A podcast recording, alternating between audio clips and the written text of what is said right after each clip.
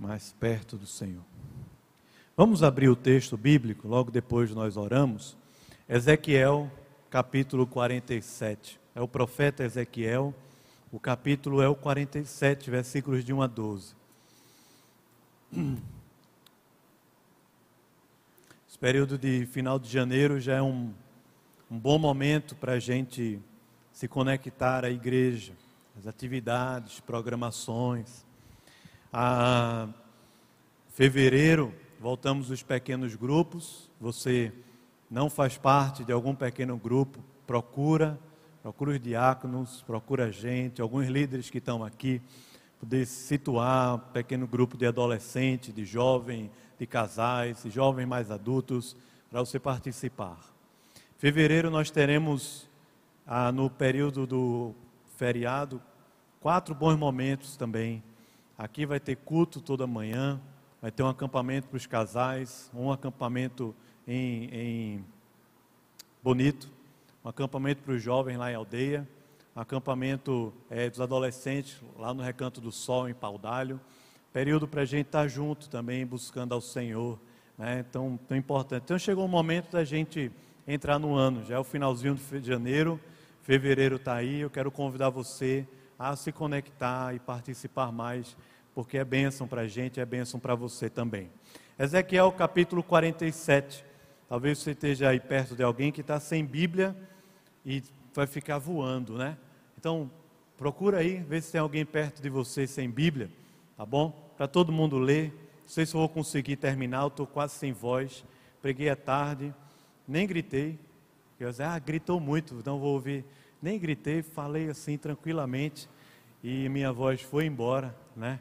Então, é, vamos ver, 47, versículos de 1 a 12, tá bom? Vamos ler assim alternadamente, aí vocês me ajudam também, tá bom? Agora leiamos todos bem forte, ok? Ezequiel capítulo 47, eu vou ler os ímpares. Depois disto, o homem me fez voltar à entrada do templo, e eis que saíam águas de debaixo do limiar do templo para o oriente, porque a face da da casa dava para o oriente. E as águas vinham de baixo, do lado direito da casa e do lado sul do altar.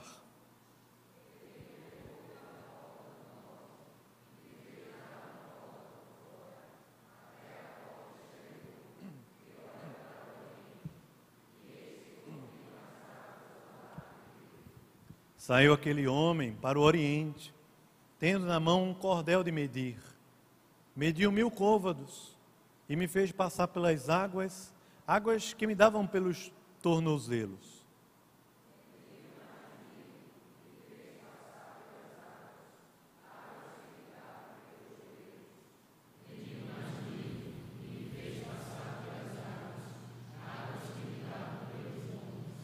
Mediu ainda outros mil, e era já um rio que eu não podia atravessar, porque as águas tinham crescido águas que se deviam passar a nado, rio pelo qual não se podia passar.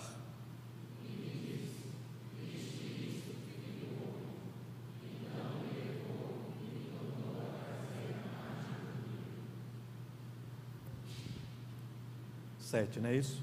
Tendo eu voltado, eis que à margem do rio havia grande abundância de árvores, de um e de outro lado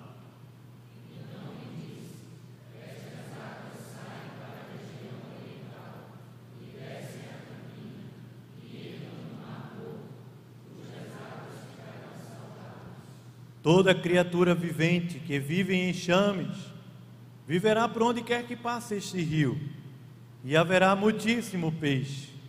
E aonde chegarem estas águas, tornarão saudáveis as do mar, e tudo viverá por onde quer que passe este rio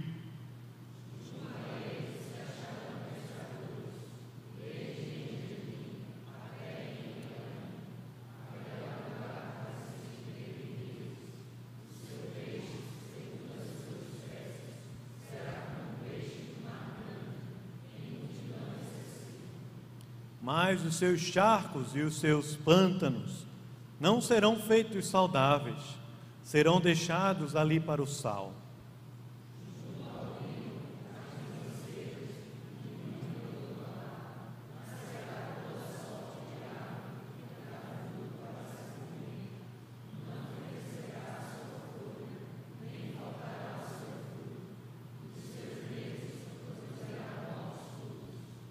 Porque as suas águas saem do santuário, e o seu fruto servirá de alimento, e a sua folha de remédio. Amém. Vamos orar, Senhor. Aqui nós lemos foi a tua palavra, ela que é suficiente para nos ajudar, nos orientar, nos aconselhar, nos educar, como também para transformar a nossa vida. Pai, eu quero pedir, eu peço, peço ao Senhor que o Senhor, com tua graça e misericórdia, fale ao nosso coração, encha-nos de ti. A minha fraqueza, o Senhor suscite força e nos abençoe aqui. A gente quer entregar a Ti, Pai, dízimos e ofertas, entregar a Ti essa campanha. Senhor, dá-nos a graça de até o final do ano poder ver ali em Serra Branca, Senhor, um templo, para o Teu povo poder Te adorar, Senhor, e é naquele lugar isso tem tanta importância, eles possam ali ver a tua boa mão e a tua graça, Senhor. Abençoa-nos nesse sentido também. Em nome de Jesus. Amém. Amém. Ezequiel é um profeta, foi um profeta que viveu dentro da Babilônia. Deixa eu contar para você essa história de maneira muito rápida e simples. O povo de Deus, no Antigo Testamento, foi levado cativo para uma terra chamada Babilônia. O povo de Deus naquela época era chamado Judá. Era só o reino do sul. Havia ali a tribo de Judá, Benjamim, a cidade de Jerusalém. E esse grande império da Babilônia, através de Nabucodonosor, veio e tomou toda aquela região do Oriente Médio, inclusive norte da África, porque houve uma grande batalha em 605 de Carquemes contra o Egito e Babilônia venceu. Judá estava totalmente destruído levou os melhores para a Babilônia de Judá dentro do povo de Deus. A aristocracia, os mais ricos, os mais inteligentes, os que tinham diplomas, foram levados lá para a Babilônia. Depois de um tempo, Babilônia veio com Nabucodonosor e destruiu toda Jerusalém. Mas a gente está falando de um profeta, que é o profeta Ezequiel, que ele não estava em Jerusalém, ele estava lá na Babilônia. E ele ficou sabendo de tudo isso. Ele fora levado logo cativo para lá. Lá ele foi chamado por Deus para profetizar. E de lá ele fica sabendo as notícias. O templo, grande templo que Salomão construiu, fora destruído completamente. As muralhas que simbolizavam ali a segurança do povo foram totalmente destruídas. E o palácio do rei também Jerusalém, foram, foram levados de Jerusalém milhares e milhares para a Babilônia e que foram espalhados por toda a terra, e Jerusalém ficou entregue à miséria e à fome. Ezequiel está lá recebendo essa visão. Só que Ezequiel está como profeta na Babilônia para falar para o povo de Deus o seguinte: olha só, o que aconteceu com a gente é culpa nossa. Esse mal todo que aconteceu é culpa nossa. Ezequiel está lá na Babilônia para falar uma coisa que ninguém quer ouvir. Ninguém quer ouvir que a culpa de tudo é nossa, é sua, é por causa dos seus pecados, é por causa dos meus pecados. Ninguém quer ouvir esse tipo de coisa. O juízo e a mão pesada de Deus é para tratar o nosso coração perdido, endurecido. Ninguém quer ouvir essas coisas. Ezequiel está lá ouvindo na Babilônia, ou está falando, e de fato ninguém quer ouvir. Só que o que acontece em Ezequiel é intrigante, porque de repente Ezequiel para de falar dessas coisas mais pesadas, mais duras, como o salário do pecado é a morte, não é? Ele não fala assim dessa forma, é Paulo lá na frente, mas é a mensagem de Ezequiel o tempo todo, é por causa do pecado, do pecado, do pecado e o juízo de Deus. Mas de repente, a partir do capítulo 34 até o final, Ezequiel começa a falar de umas coisas meio loucas, meio diferentes diferente, completamente diferente. começa a falar de salvação, de restauração, começa a falar é, de um rio que por onde passa faz nova todas as coisas, começa a falar de florestas, começa a falar de vida, começa a falar de morto que vem para a vida, começa a falar de um bocado de coisa boa, bonita, maravilhosa que Deus estava para fazer na terra. Aqui no capítulo é, 47, Ezequiel teve uma grande visão. A gente está aqui mais ou menos no ano 573 antes de Cristo. Ezequiel está tendo essa série de visões a partir do capítulo 34 e está dizendo para o povo o seguinte: a vida não vai ficar na miséria, a nossa vida não vai ficar fadada ao fracasso, a nossa vida não está entregue ao pecado e à ruína a nossa vida não vai ficar entregue à pobreza e à miséria. Deus há de restaurar, Deus há de restaurar a nossa sorte, Deus há de fazer nova todas as coisas e coisas boas, bonitas, maravilhosas e abundantes vão acontecer. Ezequiel começa a falar sobre isso, só que o cenário era caótico, o cenário era horrível. Ezequiel diz que Deus vai fazer um novo templo. E esse templo é, é onde habita ali a presença representativa a, a de Deus. Ezequiel fala que Deus vai mandar uma nova lei. Essa nova lei, essa nova palavra vai habitar agora no nosso coração, não apenas na tábua da lei, nem muito menos somente na cabeça memorizada, mas ela vai ser escrita dentro do nosso coração. Ezequiel começa a falar de uma terra que vai ser toda repartida para o povo de Deus poder trabalhar e desfrutar. E Ezequiel fala que dentro daquela terra havia uma cidade que é a cidade de Deus, e naquela cidade, aquela cidade de Deus está aberta para toda a terra poder conhecer a Deus. E no meio dessa visão, Ezequiel vê um rio. É meio maluco esse negócio. Finalzinho de Ezequiel, você tem o rio, a terra e a cidade o rio, a terra e a cidade. Você lê, passa a leitura e não consegue entender, porque é meio estranho essa história toda. Mas esse rio, ele sai do templo. E ele vai tomando a terra toda por onde ele passa, produz vida. A terra, ela é dividida entre o povo de Deus. E vai calhar lá na frente, quando Jesus falou: Bem-aventurados mansos, porque herdarão a terra. E aquela cidade, ela vai apontar lá na frente para a cidade, a Nova Jerusalém. É a cidade de Deus estabelecida na terra para Deus habitar e alcançar e abençoar a todas as nações da terra. E aqui Ezequiel está vendo, está vendo uma coisa meio estranha que está no texto que foi revelado para a gente, escrito, dividido em duas partes, versículos de 1 a 7 e de 8 a 12. No hebraico é curioso, porque eles têm quase o mesmo número de palavras. Está bem divididozinho, poeticamente descrevendo para a gente essa grande visão. Eu queria passar por ela toda. Esse sermão não tem ponto 1, ponto 2, ponto 3. Esse sermão, ele tem uma visão. Essa visão é um grande episódio. E dentro desse grande episódio há algumas cenas, pelo menos oito cenas que vão acontecendo ao longo dessa revelação que Ezequiel está vendo. Perceba só comigo a primeira cena, está lá no versículo 1, e você vai relendo comigo também. Ezequiel capítulo 47, essa é a cena de número 1. Ezequiel está diante do templo. Imagine você estar tá diante de uma igreja, diante de um templo. Ezequiel está vendo aquele templo, ele tem várias portas, ele tem uma área do lado de fora, ele tem um altar, ele tem um, um, um quintalzinho, ele está vendo aquele templo todo construído, aquele que Deus mostrou para ele lá atrás no capítulo 40. Mas de repente Ezequiel vê que uma coisa estranha está acontecendo. Uma coisa estranha, essa é a cena de número um. Águas saíam de debaixo do limiar do templo e elas fluíam para o oriente, porque a face, a frente da casa, estava voltada para o oriente e as águas vinham de baixo, do lado direito da casa, do lado sul do altar. Essa é a cena número um. Ezequiel está olhando o templo, imagine você lá.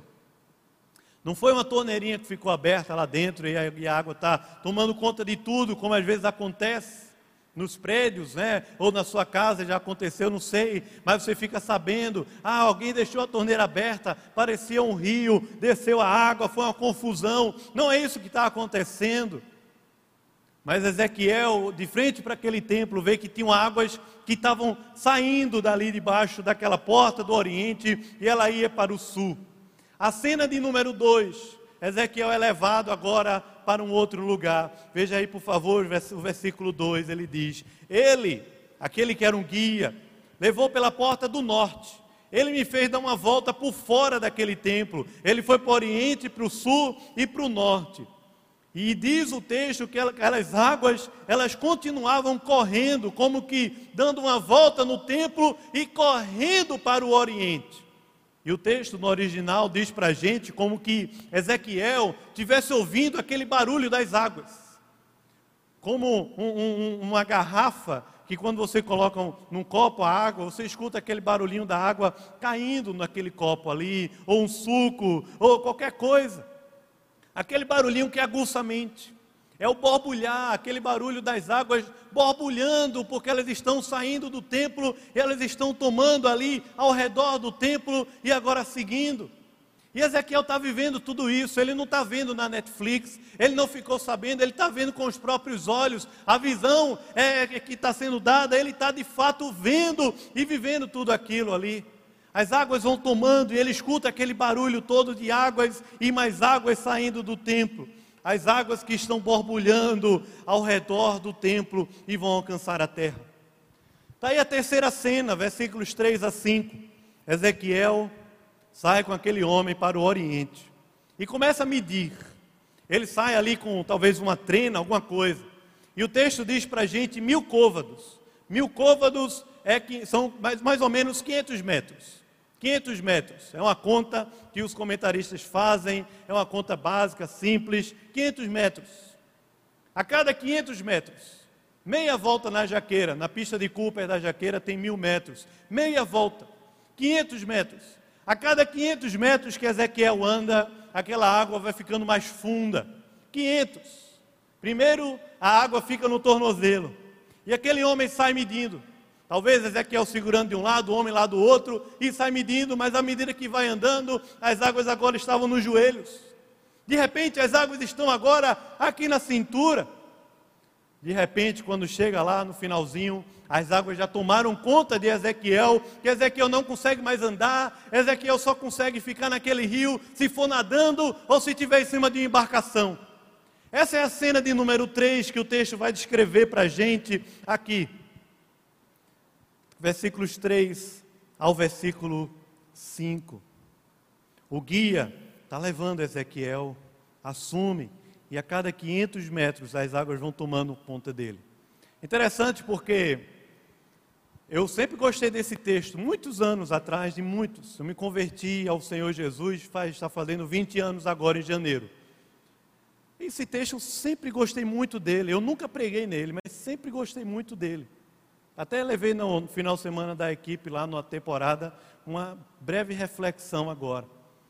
Mas eu sempre tinha uma imagem que era o seguinte: o templo está lá, e quanto mais perto Ezequiel está do templo, mais profundas as águas ficam. No entanto, é o contrário. O templo está lá, e quanto mais Ezequiel vai andando por aquelas águas que fluem do templo, e elas estão indo para o oriente e vão descer até o Mar Morto, quanto mais Ezequiel está andando, mais as águas estão ficando mais profundas e mais profundas. Só que o guia assumiu a história. O guia assumiu tirou Ezequiel ali e nos conduz para a segunda parte do texto, a partir do versículo, é, é, não, ainda na primeira cena número 4, versículos 6 e versículo 7. O finalzinho da primeira parte do texto é a cena de número 4. Ele me disse: Viu isso, filho do homem? Percebeu o que está acontecendo ou não? Está voando, está aqui, está comigo? Está ligado o que está acontecendo aqui, esse negócio ou não? Viu, percebeu, está conseguindo entender? Então aquele homem levou até a margem. Agora está Ezequiel todo molhado. Ezequiel não está ali na margem, é sequinho, ele está todo molhado, todo molhado. Ele está vivendo esse negócio na prática, ele foi inundado por aquele rio e agora ele está em cima, na, na margem do rio, tendo aquela visão de uma água que flui. Viu isso? Percebeu, filho do homem? Está entendendo o que está acontecendo aqui? É o que o guia está falando para ele. De repente, na margem, Ezequiel olha para um lado e olha para o outro do rio e percebe densas árvores, imensas, grandes, abundantes. Aquelas, aquela margem de um lado e do outro estavam cheias de árvores, uma grande floresta imensa. Ezequiel está no meio disso tudo, talvez molhado aqui, encolhidinho com frio, mas ele está percebendo aquelas grandes árvores ali ao redor do rio. E o rio continua fluindo. Versículo 7 conta para a gente que na margem do rio, Ezequiel conseguiu ver grande abundância de árvores de um lado e de outro. Essa é a cena do número 4. Ezequiel está na margem do rio, todo molhado. Ele consegue ver as árvores, muitas, muitas, grandes, densas, uma grande floresta. Chega na segunda parte do texto, versículo 8, que é um versículo talvez aqui chave, o, o ponto de transição entre uma parte e outra ponto de contato entre uma parte e outra, versículo 8, vai nos colocar na cena de número 5 desse episódio aqui de Ezequiel do Rio de Deus. Essa cena, ela é geográfica. A cena número 5 vai dizer para a gente que o rio está fluindo. Não é um lago, não é uma lagoa, não é uma água parada, não é uma piscininha, é um rio que está fluindo, está fluindo, está fluindo. E é geográfica a visão do versículo 8, porque ele diz: essas águas saem para a região do Oriente, passam pelo deserto da Judéia e elas vão até o Mar Morto. E o texto diz para a gente que quando chega no Mar Morto, 400 metros abaixo do nível do mar, o texto diz para a gente que as águas do Mar Morto, elas ficam completamente purificadas, saudáveis. É isso que o texto vai dizer para a gente aqui.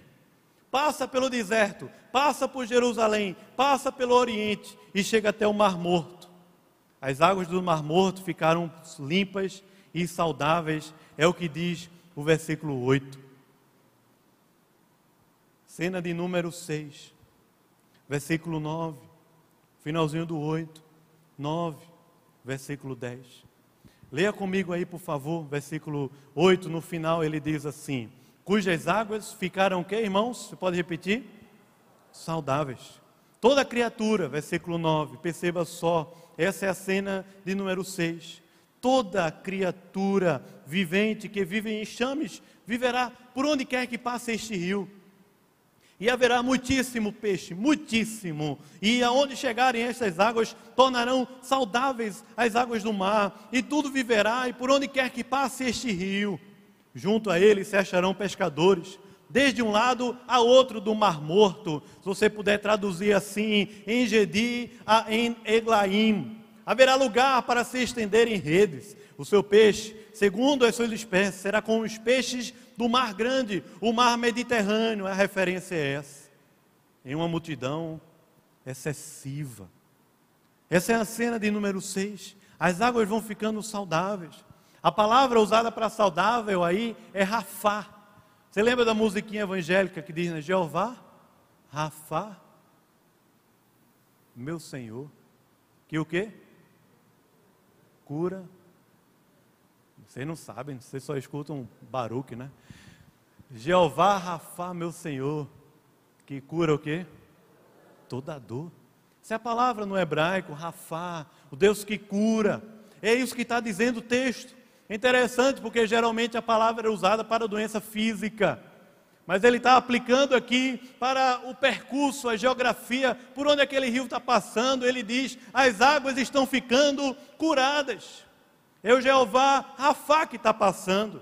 O texto mostra para a gente aqui a imagem, e essa é a cena de número 6, a imagem de uma amplitude e uma completude. Ele diz: toda e tudo, toda criatura, toda criatura vivente, que vive em enxames, viverá por onde quer. Toda, ele não diz algumas, ele diz o quê? Toda.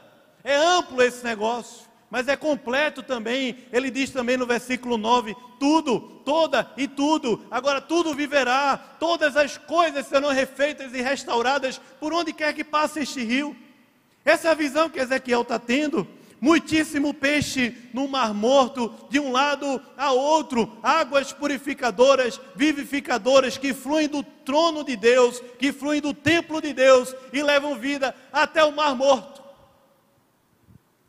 Tudo, todas as coisas, amplas, múltiplas coisas estão acontecendo por causa desse rio. E essa visão da cena de número 6, o Mar Morto. O Mar Morto tem dez vezes mais, dez vezes mais sal do que o oceano. A cada 100 ml de água, você tem no oceano 3 gramas de sal, no Mar Morto você tem 30. É regra de 3, físico-química, né? Tudo é regra de 3. O Mar Morto tem 10 vezes mais sal. As águas, quando vinham lá do Rio Jordão e desaguam no Mar Morto, os peixinhos que estavam caindo ali morrem. Essa é a visão que Ezequiel tem, porque hoje você bota na internet e vai dizer, não, mas vivem micro-organismos lá no Mar Morto, e tem bactérias. E não... não, não é isso. A visão que Ezequiel tem naquela época e que ainda é hoje, é que não tem vida naquele negócio, não há possibilidade de vida no Mar Morto. Mas o texto, ele coloca para a gente de uma maneira muito forte, é que quando o rio entra no Mar Morto, ao invés do rio ficar prejudicado, o Mar Morto é que é transformado. Essa é a visão que Ezequiel está tendo. É o Mar Morto que está sendo transformado e se tornando num lugar em que há múltiplos peixes, múltiplos. Esse Mar Morto, ele é comparado ao Mar Mediterrâneo Diz aqui o mar grande. Essa é a cena de número 6. Multiplicações de peixes, o mar grande como o, Mediterrâneo, abundância e variedade de peixes é a visão que Ezequiel está tendo aqui, na cena de número 6. É interessante porque tudo isso que está sendo relatado aqui por Ezequiel se cumpre lá em Jesus. Pelo menos dois momentos que eu acho assim tão especiais na caminhada de Jesus. O primeiro, quando ele encontra Pedro, lá em Lucas capítulo 5. Pedro estava a noite toda pescando lá no Mar da Galileia, uma região que provavelmente está dentro desse texto aqui. Está lá Pedro pescando a noite toda no seu barquinho, cara experiente, ligado nos negócios, mas não conseguiu pegar um peixe, uma sardinha, nada. A noite toda. Jesus vem para ele já de manhãzinha, fala com Pedro, diz: Pedro, joga a tua rede aí do outro lado. Pedro, como assim do outro lado? Quer me ensinar? Podia ou não podia? Como eu passei, eu joguei de um lado, joguei do outro, joguei atrás, joguei na frente, foi de manhã, foi. Todo tempo eu estou jogando o rede, não vem nada. Mas Pedro diz: Senhor, passei a noite toda pescando, não consegui nada mas sob a tua palavra lançarei as minhas redes. E quando Pedro lança as redes ali no mar da Galileia, ele não consegue puxar direito, é tanto peixe que quase o barco dele afunda. A multiplicação, espécies, variedade, abundância, é isso que Jesus leva para Pedro lá no mar da Galileia, toda a abundância da vida de Deus. Ezequiel está vendo isso aqui.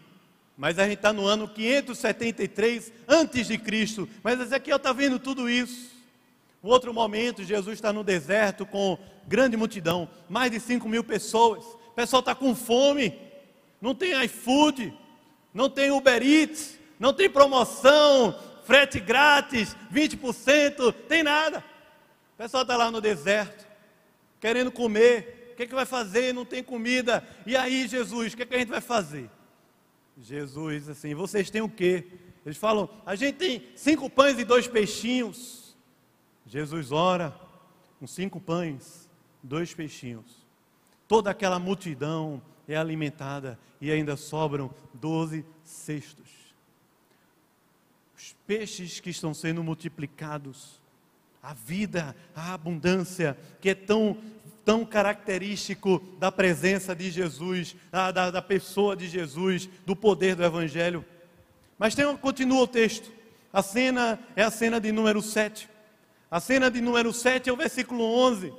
Esse versículo 11 é uma cena mais triste, mais difícil. tem um manguezal, tem uma área ali cheia de lama, tem uma área ali cheia de pântano, e aquela área ali, ela não vai ser restaurada, ela, as águas dela não ficarão saudáveis.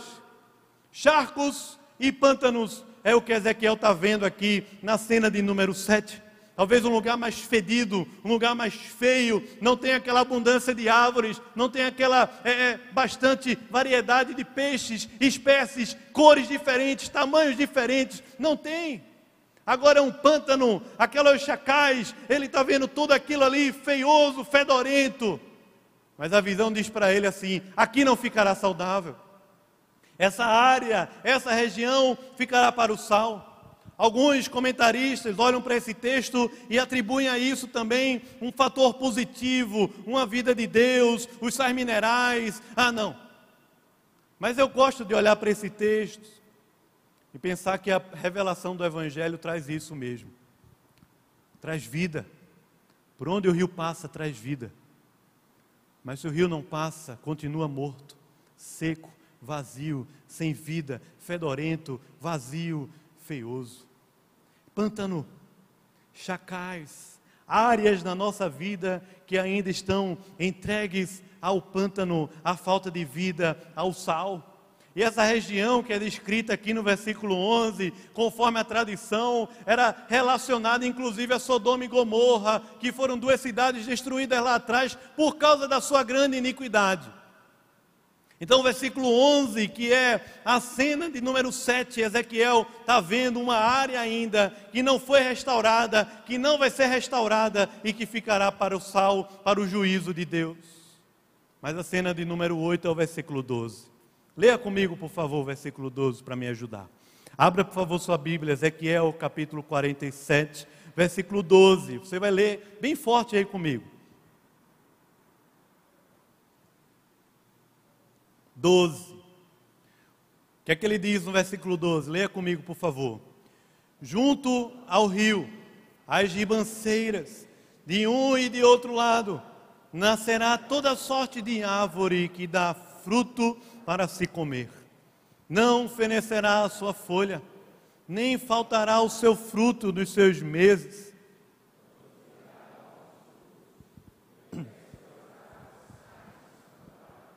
e o seu fruto servirá de alimento, e a sua folha de remédio. Amém. Essa é a cena de número 8. Ele volta lá para a cena de número 4, agora nas margens do rio. E Ezequiel vai conhecer o conteúdo daquelas árvores. Imensas, densas, uma grande floresta. O texto diz para a gente que aquelas árvores, as suas folhas não murcham. E ela dá o seu fruto tempo inteiro. Todos os meses, todos os dias do ano ela dá o seu fruto. No inverno, no verão, na primavera, no outono, o tempo todo ela está dando fruto. O fruto serve como alimento e as folhas como cura. As águas saudáveis, a cura, o Jeová Rafá, as folhas são para a cura de todas as nações, de todos os povos, de todos aqueles que puderem desfrutar desse rio. Essa é a cena de número 8 que termina esse episódio do rio de Deus que sai lá do templo, do trono de Deus. Ezequiel está vendo tudo isso. Sempre aquela árvore está produzindo novos frutos, novos frutos, novos frutos. Ela nunca seca, ela nunca murcha, ela nunca desiste, porque as águas, elas saem lá do santuário. E elas alimentam as raízes, dá nutriente as raízes mais profundas daquela árvore que Ezequiel está vendo. É estranho toda essa visão. É estranho porque, primeiro, as águas saem de dentro de um templo. E não tinha esse negócio lá dentro do templo que tinha muita água, que é um chuveiro. Não tem nada disso. Ele vê as águas saindo assim debaixo da porta, pelas, pelas paredes, pelo tempo todo, arrodeando o templo. Essa visão estranha. Depois Ezequiel vê as águas tomando conta do mundo inteiro e por onde passa vai produzindo vida, as coisas vão ficando mais verdes, mais bonitas, mais belas, mais coloridas. Os ambientes vão sendo restaurados. Ezequiel está vendo, está percebendo tudo isso. Parece estranho. Aquelas águas, quando entram no mar morto, elas não morrem. Não são elas que são prejudicadas, como seria o comum, o normal de acontecer. O contrário, quando elas entram no Mar Morto, é o Mar Morto que é transformado, é renovado e é revigorado. É estranho esse negócio. E aquelas árvores, ela não tem época. Não é tempo, ah, é tempo de manga, né? Agora é tempo de jambo, agora é tempo de não sei o quê. Não tem esse negócio. Aquelas árvores dão fruto o tempo inteiro. Ezequiel está vendo tudo isso. A Bíblia ela nos conta de inúmeras vezes histórias parecidas como essa. Em Gênesis, na criação, capítulo 1, quando diz que Deus criou os céus e a terra, tudo era bom. Capítulo 2 diz que Deus criou um jardim do Éden. Aquele jardim do Éden era o templo, era o santuário de Deus, era a morada de Deus na terra. E o texto lá no capítulo 2 de Gênesis diz que do Éden saíam quatro rios e eles iam tomar a terra toda e produzir vida na terra toda por onde eles passavam. Havia abundância naqueles rios por onde eles passavam. No Salmo 46, como nós lemos, um, um cenário caótico também, difícil, complicado, cenário de guerra, cenário de escassez, mas o salmista no capítulo 46 ele vai dizer: há um rio o rio sai da cidade de Deus, ele sai do trono de Deus, ele alegra a cidade de Deus, as moradas do Altíssimo. Há um rio passando, e por onde esse rio passa, a vida de Deus vai acontecendo. O Salmo primeiro começa para a gente dizendo que bem-aventurado o homem que confia, que teme ao Senhor, que não anda nos caminhos errados, mas guarda no coração o Senhor. Mas ele diz lá que esse homem que é bem-aventurado, que medita na palavra de Deus todo dia, que tem no, no, seu coração a certeza da presença de Deus. O Salmo 1 diz: Ele será como uma árvore. Esse homem, o justo, será como uma árvore, ela é plantada lá junto a ribeiros de águas, e essa árvore ela é frutífera, ela dá o seu fruto, ela não seca, ela não murcha. Mas ele diz também que os gentios, aqueles que não conhecem Deus, os ímpios, aqueles que não conseguem os pântanos, os manguezais, aqueles que não têm a vida de Deus, eles são como palha, eles vão secar. Jeremias capítulo 17 nos fala a mesma coisa. Diz que o homem que confia no Senhor, que tem a destra do Senhor como a sua força, a sua fortaleza. Esse homem será como uma árvore que está junto a ribeiro de águas. Vai vir, vai vir a sequidão, vai vir o tempo difícil, mas essa árvore não murcha. Ela é frutífera, ela é frondosa, ela é bela, ela consegue ver quando vem o bem, ela desfruta dos, das bênçãos de Deus. Jesus, no capítulo 7, versículo 38 de João, diz para aquela multidão, na festa do tabernáculo, lá em Jerusalém, no templo, havia uma água que estava fluindo o tempo inteiro lá dentro daquele templo. E lá naquela festa dos tabernáculos, Jesus diz assim: Todo aquele que crê em mim, do seu interior fluirão rios de água viva. Crer, apenas crer. Mas o texto bíblico termina em Apocalipse, capítulo 22 e lá em Apocalipse capítulo 22, o texto bíblico vai dizer para a gente assim: que há um rio, há um rio de água da vida fluindo do trono de Deus, é isso que diz lá.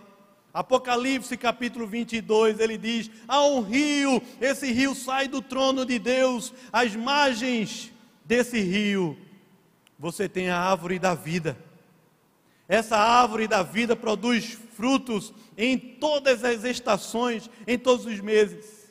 E as folhas dessa árvore da vida, é Jeová Rafá, são para a cura das nações, é o que está descrito lá, cura dos povos, é a árvore da vida. Essas cenas que Ezequiel está vendo aqui, no ano 573, mais ou menos, antes de Cristo tem tanto a nos ensinar. Porque esse rio de Deus continua passando, continua curando, continua transformando, fazendo nova todas as coisas. Pelo menos quatro lições práticas que eu queria pensar com você aqui. A primeira, Deus está interessado no ambiente também. Essa é a primeira lição. O ambiente por onde as águas passam é transformado, é renovado. Deus está interessado nisso. Fala aí, pensa bem. Deus podia pegar Ezequiel. Ezequiel, manda um Twitter para Ezequiel. Poucos caracteres. Ezequiel, o que vai acontecer é o seguinte: Babilônia, depois vem Medo-Persa, depois vem Grécia, Roma. Jesus vai nascer, viver, morrer, ressuscitar, subir aos céus. Ponto. Manda, pois, Espírito Santo, volta de Jesus. É isso, Ezequiel, está resolvido. Ezequiel podia ler aquele negócio, até num guardanapozinho, ou num papel fuleiro, como esse, que eu estou escrevendo meus sermões agora. Aí podia ver assim, eita, tá aí, pá, pá, pá, caramba, legal, pô. É. Mas Deus faz Ezequiel ter uma visão ampla, colorida, bela, majestosa, abundante. E o que o está descrito na visão de Ezequiel é que Deus está interessado é no ambiente inteiro. Deus está interessado na sua criação. Tudo que Deus criou é bom. Deus está interessado na sua família. Deus está interessado no seu trabalho. Deus está interessado na sua vida. Tudo que Deus criou é bom e Deus está interessado é nesse ambiente que pode ser transformado pelo rio de Deus. É por isso que lá no capítulo 22 de Apocalipse, já no versículo 3, ele vai dizer: já não haverá maldição alguma. Quando esse rio de Deus se concretizar completamente na nossa vida, toda maldição do mal, do pecado, do inferno vão ser destruídas completamente na nossa vida. Mas se você mergulhou nesse rio, elas já foram destruídas. A gente pode desfrutar da libertação de todas as maldições já hoje por causa dessa abundância, plenitude, amplitude abundante de Deus na nossa vida, por onde o rio passa. Ele faz as águas ficarem cada vez mais saudáveis, os lugares mais inóspitos, mais inóspitos. Deserto da Judéia o Mar Morto, se tornam tão frutíferos e tão vivos como um grande oceano, que aqui no texto era o Mediterrâneo. Segunda coisa é que tudo isso acontece do altar de Deus. Perceba só, o rio sai do templo, é da presença de Deus que vai resolver a nossa vida, é isso aqui. O que muitas vezes está faltando em nós, é isso aqui, é presença de Deus. O rio vem de, do templo de Deus. O renovo vem do templo de Deus, a restauração vem do templo de Deus, ela passa pelo altar e invade a nossa vida, não tem outro caminho, irmão. Aquelas árvores o fruto dela não, não é dinheiro. Não está lá uma árvore, aí tem lá 100 dólares. Aí o 100 dólares. Aí o outro vai ter lá uma chave do carro, aí o cara, opa. Aí vai ter lá um iPhone, aí o cara, opa. Aí, ah, não, eu gosto do chinesinho, aí está lá o Xing Ling. Aí, opa. Aí o cara, eita, uma viagem, um cruzeiro, opa, é o que eu estou precisando para a minha vida, para a minha família. Aí o outro vai lá e diz uma casa própria já paga totalmente, sem juros. Aí, pá, peguei a casa própria, vou casar agora, a minha vida está resolvida.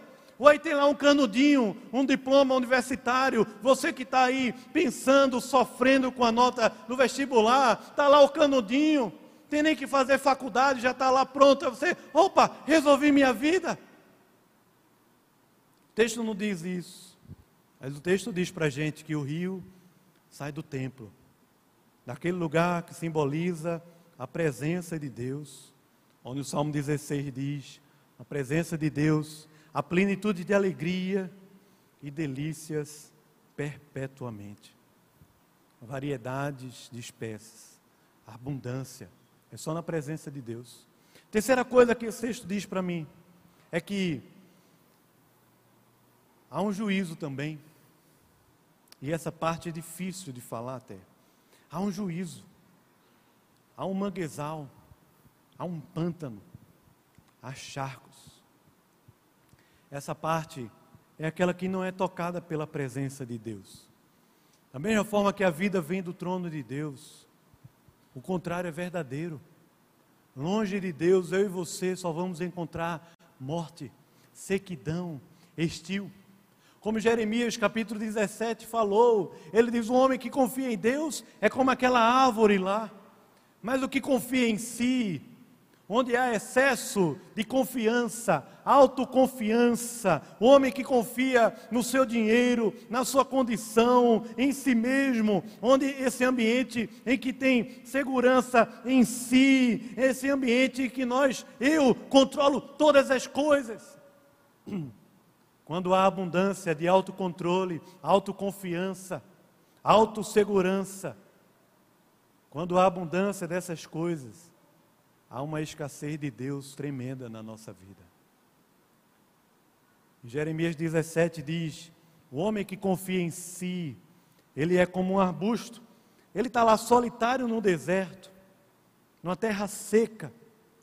E aquele arbusto solitário no deserto não verá quando vier o bem, não conseguirá ver o bem, as coisas boas que estão acontecendo ao redor são os pântanos.